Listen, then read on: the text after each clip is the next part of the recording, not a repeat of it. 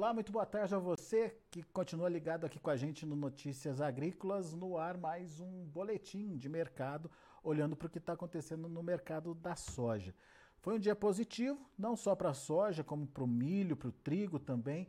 É, dias de alta nas cotações lá em Chicago. Ah, no caso específico da soja, a gente já vê uma aproximação aí dos 15 dólares por bushel de novo. Janeiro, por exemplo, chegou ali nos 14,80 e o maio 14,91. É, afinal de contas, o que está acontecendo? Por que, que o mercado é, trabalhou de uma forma geral mais positiva essa semana? É, e quais são as expectativas em relação à formação de preços? Quem traz os destaques desse dia para a gente e mais do que isso, o que vem por aí, o que vem pela frente em relação à comercialização, à precificação da soja, é o meu amigo Vlamir Brandalize, lá da Brandalize Consulting. Está aqui o Vlamir já na tela com a gente. Seja bem-vindo, meu caro. Obrigado por estar tá aqui com a gente mais uma vez e nos ajude a entender esse movimento de hoje, Vlamir. Boa tarde, Alex. Boa tarde a todos. Olha, Alex, o dia, dia positivo para o setor da soja, né?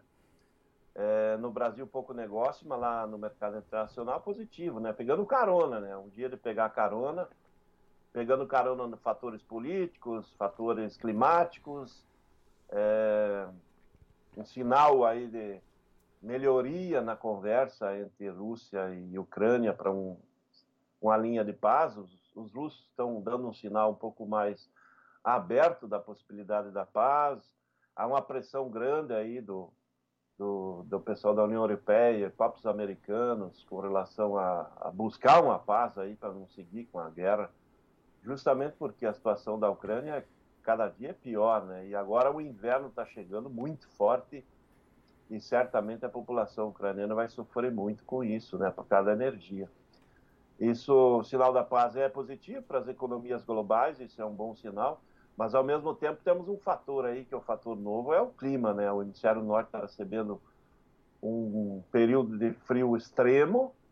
As previsões americanas são de que até as temperaturas sejam as mais baixas aí da geração toda que nós estamos vivendo, ou seja, é, conversando pela manhã e com o pessoal em Iowa, já me comentaram em 28 graus abaixo de zero, Minnesota 29 graus abaixo de zero, e apontando que ainda pode ir acima de 40, 45 graus negativos, isso é sinal de que muita demanda de energia para aquecimento, né, Alex? Isso acaba trazendo uma pressão e o petróleo puxando, puxou todo mundo, né? Nós estamos fechando uma sexta-feira com todas as principais commodities em alta, justamente efeito cascata desse frio extremo, aliado aí às boas notícias aí um movimento aí que pode sinalizar para uma paz aí, a chegada do Natal, vamos torcer que acabe tudo bem por lá, melhore as, as relações e, e o mundo volte a andar tranquilamente. Mas é um dia de alta, a soja tentou ir aos 15,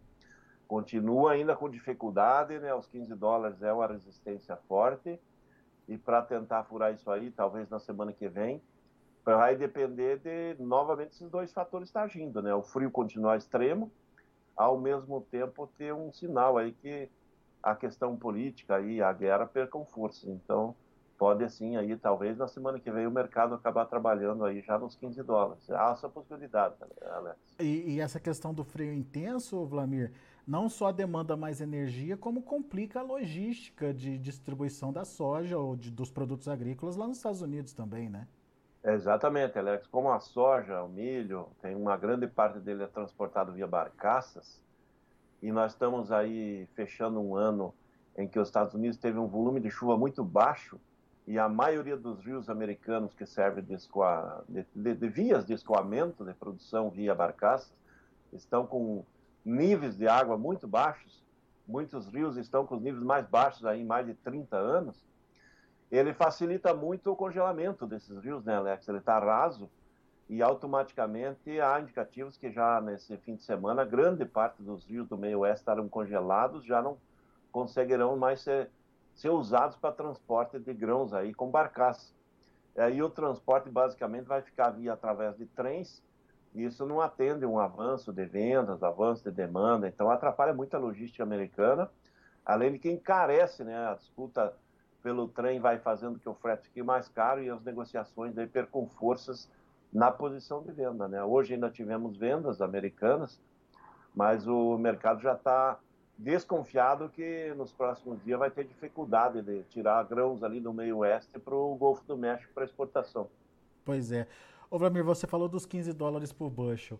É, se vier a romper na semana que vem, como você pontuou, é um novo patamar estabelecido ou não? É uma coisa temporária que é, deve, deve passar rápido aí? Olha, Alex, eu acho que pode ser uma, um fator temporário, né? Porque nós temos aí olhar para cima, né? O, o meio do planeta, do hemisfério para o norte, é, é, fator positivo nesse momento em função do frio e da, da alta da pressão do petróleo. Mas nós temos a parte do sul do, do planeta, aí, o hemisfério sul, que temos a safra do Brasil fluindo muito próximo da normalidade. Temos problemas, sim, temos em vários locais, mas caminha para uma safra dentro do normal. Nós temos a condição de que há possibilidade de chuvas aí na Argentina, tem indicativo que amanhã possa chover. Hoje à noite há previsão de algumas chuvas. Então, se essas chuvas na Argentina elas vierem com volumes bons, esse fator aqui ele acaba anulando o fator extremo do norte. Então, nós temos aí a condição de furar os 15 na semana que vem, desde que a Argentina continue com problema aí com relação ao clima. Né? A Argentina é o peso pesado nesse momento aí na América do Sul, porque no Brasil nós temos aí problemas sim no Rio Grande do Sul, em vários lugares do Rio Grande do Sul está com pouca chuva, e lavoura se perdendo, já perdeu potencial produtivo no Rio Grande do Sul. Acredito que a safra gaúcha, que poderia superar 22 milhões de toneladas, hoje não chega a 20, mesmo que chova nesses próximos dias, mas tem previsão de chuva, tem previsão de boas chuvas na semana que vem na, lá no Rio Grande do Sul. Aqui no Paraná nós temos problemas no oeste do estado, numa faixa oeste, na divisa com o Paraguai, mas é uma, uma, uma situação mais localizada. O Paraná ainda continua com potencial aí de, de 18 a 20 milhões de toneladas, uma safra cheia, talvez até acima, porque o restante do Paraná está dentro da normalidade. Nas demais regiões do Brasil está muito próximo do normal, daí são pontos isolados de problema climático. A gente já vai vendo que o Mato Grosso já começou a colheita localizada, né? as primeiras áreas do Mato Grosso é, já começaram a ser colhidas, safra está dentro do normal, que é o maior estado produtor, provavelmente venha a passar fácil de 40 milhões de toneladas ali no Mato Grosso a safra.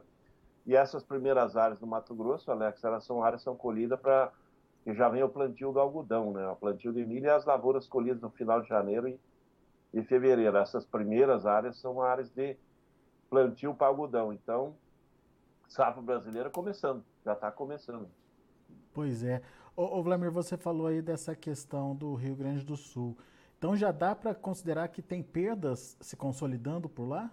Sim, no Rio Grande do Sul já dá para considerar que tem perdas, porque tem muita lavoura, Alex, que ela não, ela não conseguiu germinar adequadamente e vai precisar ser replantada assim que as chuvas vierem. E essas lavouras replantadas, normalmente elas não terão o mesmo potencial produtivo do que a lavoura original. Então eu acredito que o Rio Grande do Sul, em função de replantio e em função desse desse calor e seca que eles vêm passando, eles já perderam uns 10% do potencial produtivo. Eu acho que isso já está comprometido ali no Rio Grande do Sul. E a tendência será de perder mais se o clima não confirmar essas chuvas que estão para vir aí no, nos próximos dias, Alex. Isso Mas eu tá acredito falando... que as chuvas vão vir e, e aí Ameniza. vão dar uma amenizada na situação e não vai ser um caso. O ano passado foi muito crítico, né? Eles perderam muito ali, né? Colheram uhum perderam 12, 13 milhões de toneladas da safra. É, então, esse ano não. Esse ano, acho que a semana que vem dá uma normalizada e perde sim, mas não, não perde muito, né? Ô, Vlamir, isso a gente está falando de soja, né? Milho, isso, soja. Milho lá também já já está tendo prejuízo já, né? É, milho a situação é pior, né? O milho já tem grande parte do milho comprometido. Então, o milho que teria um potencial aí de umas 6 milhões de toneladas, hoje dá para considerar que tem entre 1 milhão e 200, 1 milhão e meio de toneladas do milho já perdidas e dificilmente vai conseguir recuperar mesmo com chuvas, porque o milho já andou, né, a safra, e, então esse já está comprometido mesmo aí, uns 20% da safra de milho já está comprometida e pode perder um pouco mais, né, então esse está numa situação pior. Né? É, tá levando... no Rio Grande do Sul, né? no caso do Rio Grande do Sul. Uhum. Levando, levando em consideração essa mudança de patamar ou essa possibilidade de buscar os 15 dólares por bushel em Chicago, uh, ah, para o brasileiro, pro produtor brasileiro, é hora de participar? Ou essa questão do dólar pressionado, dos prêmios, não está deixando ele muito animado, não, hein, Vlamir? Olha, o produtor, o mercado está muito lento, né, Alex? Só para dar uma ideia, veja como é que está a situação da comercialização que a gente levantou essa semana a nível do Brasil.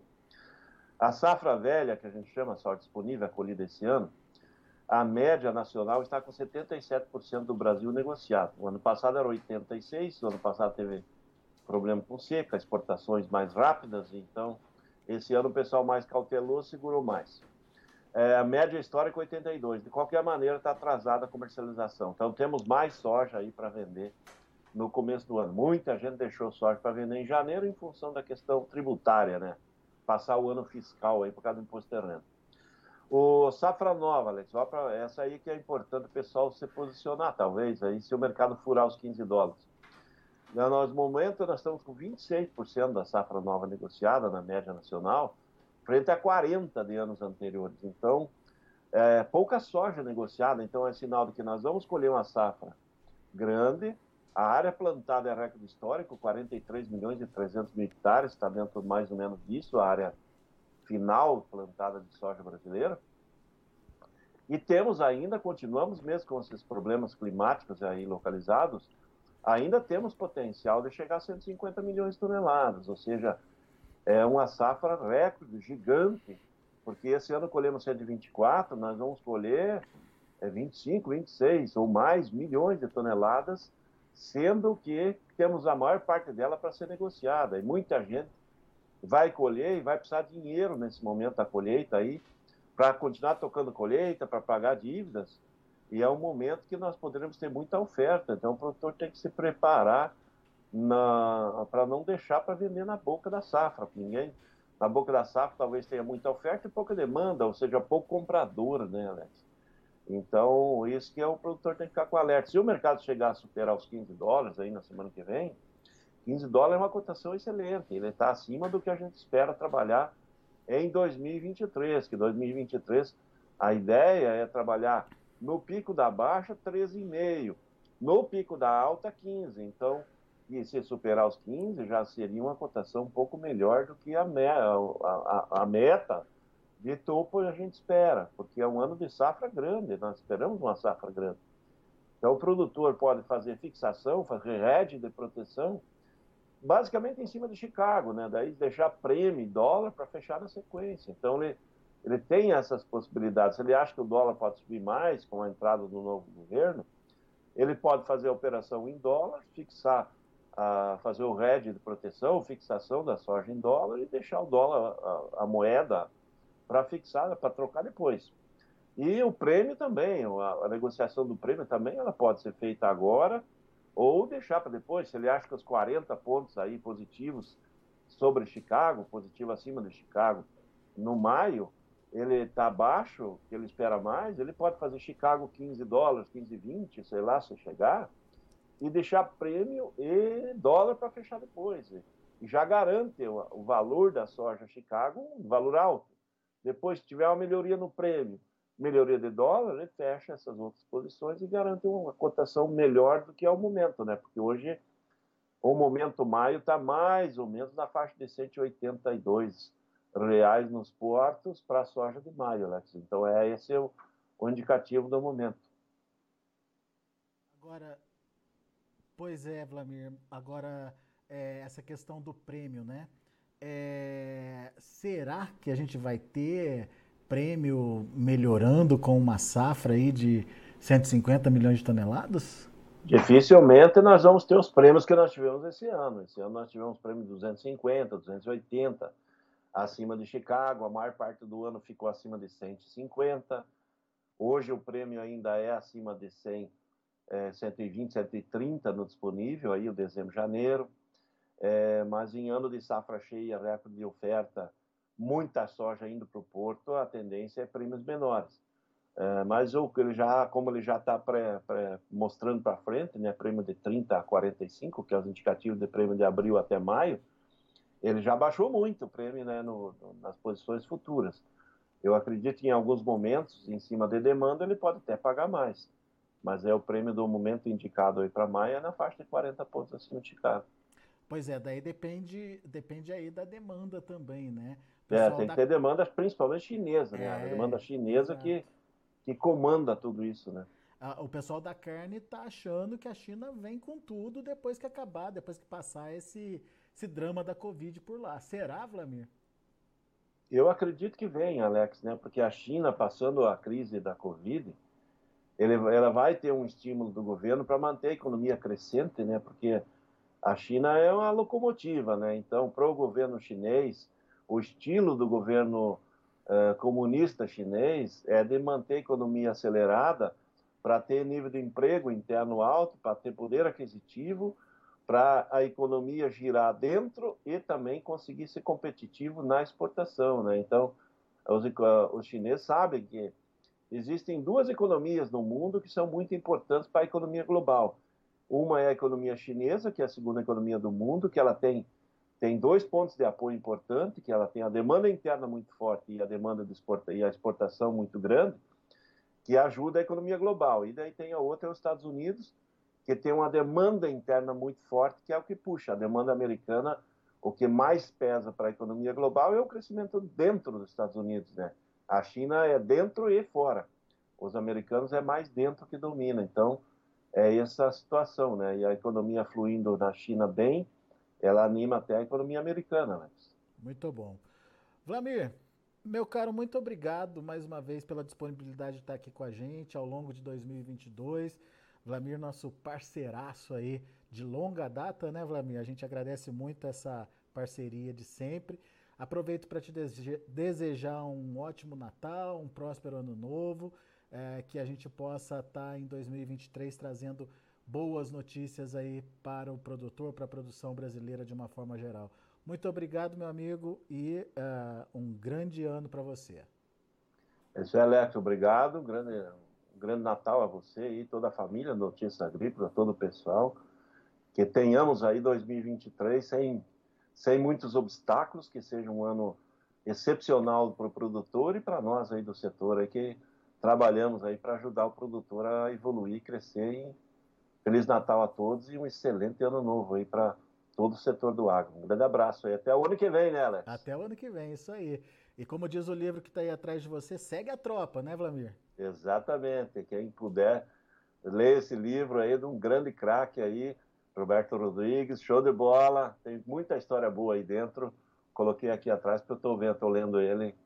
Muito bom. Legal. Recomendação do fim de ano. Boa. Abraço, meu amigo. Até ano que vem.